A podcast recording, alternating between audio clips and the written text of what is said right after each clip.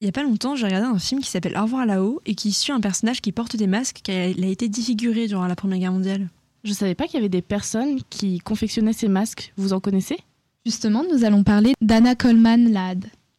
Mais parlez moins fort, soyez moins hystérique, calmez-vous. Tout le monde s'adresse au ministre en disant bonjour monsieur le ministre et à moi en disant tout simplement euh, bonjour. Euh, les femmes ont moins de place qu'avant dans les programmes d'histoire. Je crois qu'il faut redonner aux hommes la place qu'ils ont dans la vie des femmes, c'est-à-dire pas la première place. Ça n'est quand même qu'une nana. Bonjour à tous et bienvenue dans ce nouvel épisode de Banana. Aujourd'hui, nous allons parler de Anna Coleman Ladd. Elle est née en 1878 en Philadelphie et étudie la sculpture à Paris et à Rome. Elle vit à Boston et entend parler du travail de Francis Derwent Wood à Londres. En effet, ce monsieur aidait les soldats défigurés en leur confectionnant des masques. Et donc la sculptrice américaine Anna Coleman Ladd entend parler de son travail et décide de faire la même chose pour les soldats français. Et Anna, dans son travail avec la Croix-Rouge, a mis ses talents artistiques à profit et a fondé le studio For Portrait Mask à Paris, où elle et un groupe d'assistants dévoués ont créé des masques prothétiques pour les soldats dont les visages ont été défigurés lors de la guerre, qu'on surnommait les gueules cassées. Donc petite définition de gueule cassée pour ceux qui ne savaient pas. Donc c'est des hommes en fait dont le visage était en partie détruit par des éclats d'obus ou des balles ou des lance-flammes durant la Première Guerre mondiale.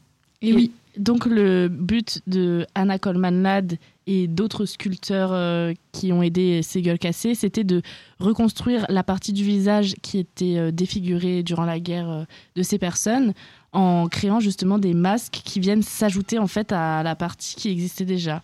Pour parler technique, Anna Coleman Ladd faisait un moule à plâtre en le superposant sur le visage du soldat et elle remplissait les parties manquantes. Elle le peignait ensuite de façon qu'il soit de la même couleur de peau que le soldat. Et cela prenait euh, plusieurs semaines à faire et elle en a créé presque 200, 200 masques avec l'aide de, de ses quatre assistants. Donc une assistante, dont une assistante qui s'appelait euh, Jane Pouplet et qui était euh, donc une sculptrice. Car en fait, euh, à la majorité des personnes qui travaillaient en ce studio étaient des sculpteurs. Et, euh, et elle d'ailleurs, elle, elle faisait en majorité, elle sculptait en majorité des personnages de la mythologie. Et même, c'est assez impressionnant de voir les images. Enfin, vous pouvez les trouver facilement sur Internet, sur Pinterest. Ou... Ouais, je vous conseille d'aller les voir. ouais. C'est super impressionnant et on se dit que C'est la, précurseur. la Ouais. personne doit vivre avec toute sa vie en fait ensuite. Ouais. Le masque, euh, il lui reste sur la peau, il est collé, donc c'est pour ça que euh, elle apprenait à les connaître euh, dans son atelier en créant une ambiance euh, assez euh, rassurante, rassurante avec euh, du thé, du café. Et elle apprenait à les, conna- les connaître pour ensuite leur donner une euh, émotion ou une expression du visage qui leur ressemblait selon elle pour qu'ils la gardent tout au long de leur vie en fait. Ouais, et puis elle faisait un travail vraiment, vraiment très, très pointilleux. Elle s'aidait des photos d'avant pour être le plus précis possible. Et donc, comme tu l'as dit, Déborah, elle peignait directement sur la peau.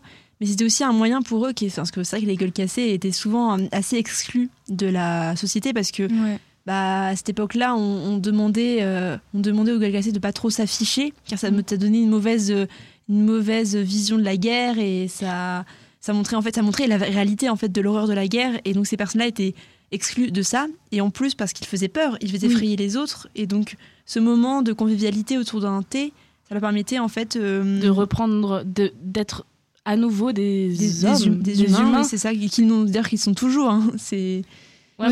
mais je pense que le fait que ce soit des personnes euh, qui soient défigurées par la guerre, ça les a un peu déshumanisés. Et une en sorte plus, de déshumanisation, euh, ils étaient un peu euh, du coup mis de côté dans la société.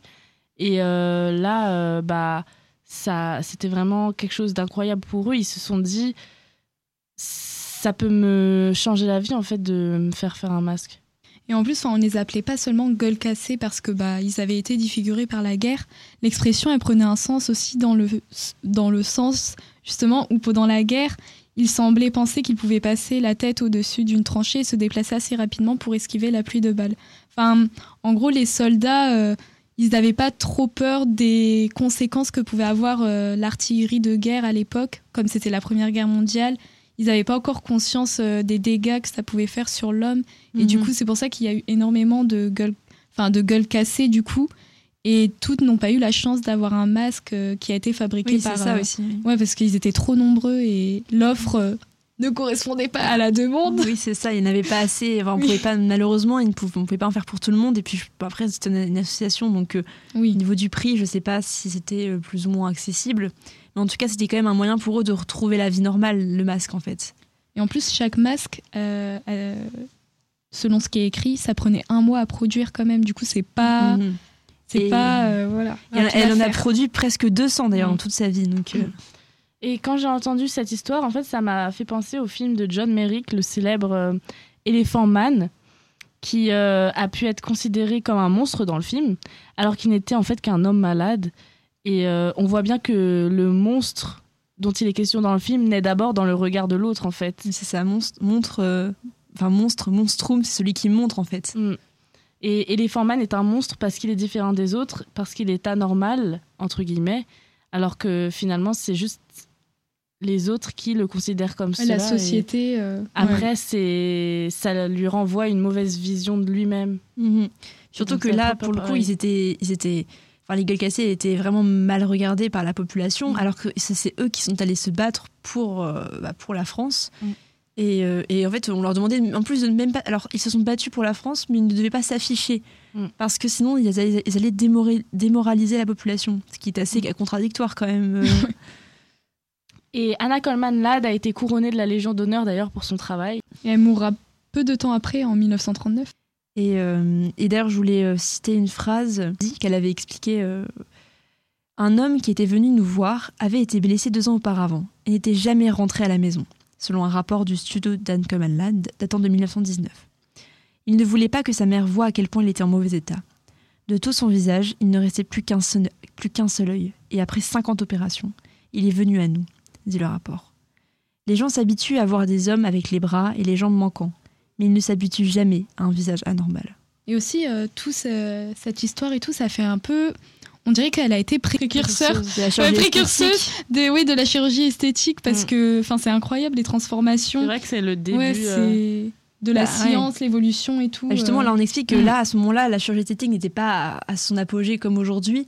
Et donc, c'est pour ça qu'on réalisait des masques, parce qu'on pouvait pas. Enfin, c'était encore impossible de, de vraiment refaire un visage. euh, de, enfin, de faire une opération, euh, comme il expliquait là, dans, dans le rapport qu'on avait, cette personne elle avait fait 50 opérations Mm. et elle était toujours, euh, toujours inhumaine entre guillemets. Enfin, Ouais, parce que là, on dirait qu'on a mis un filtre, euh, que c'est la même image, mais qu'on a juste rajouté un filtre oui, pour les masques. ouais, ouais. que- sur une application et tout.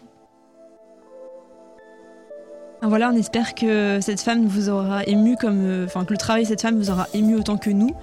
Et euh, On a aimé faire des recherches dessus, c'était un sujet Ouais. super intéressant. Et donc On merci à, à Radio euh, UC Lille qui nous a proposé, euh, qui nous a proposé cette femme.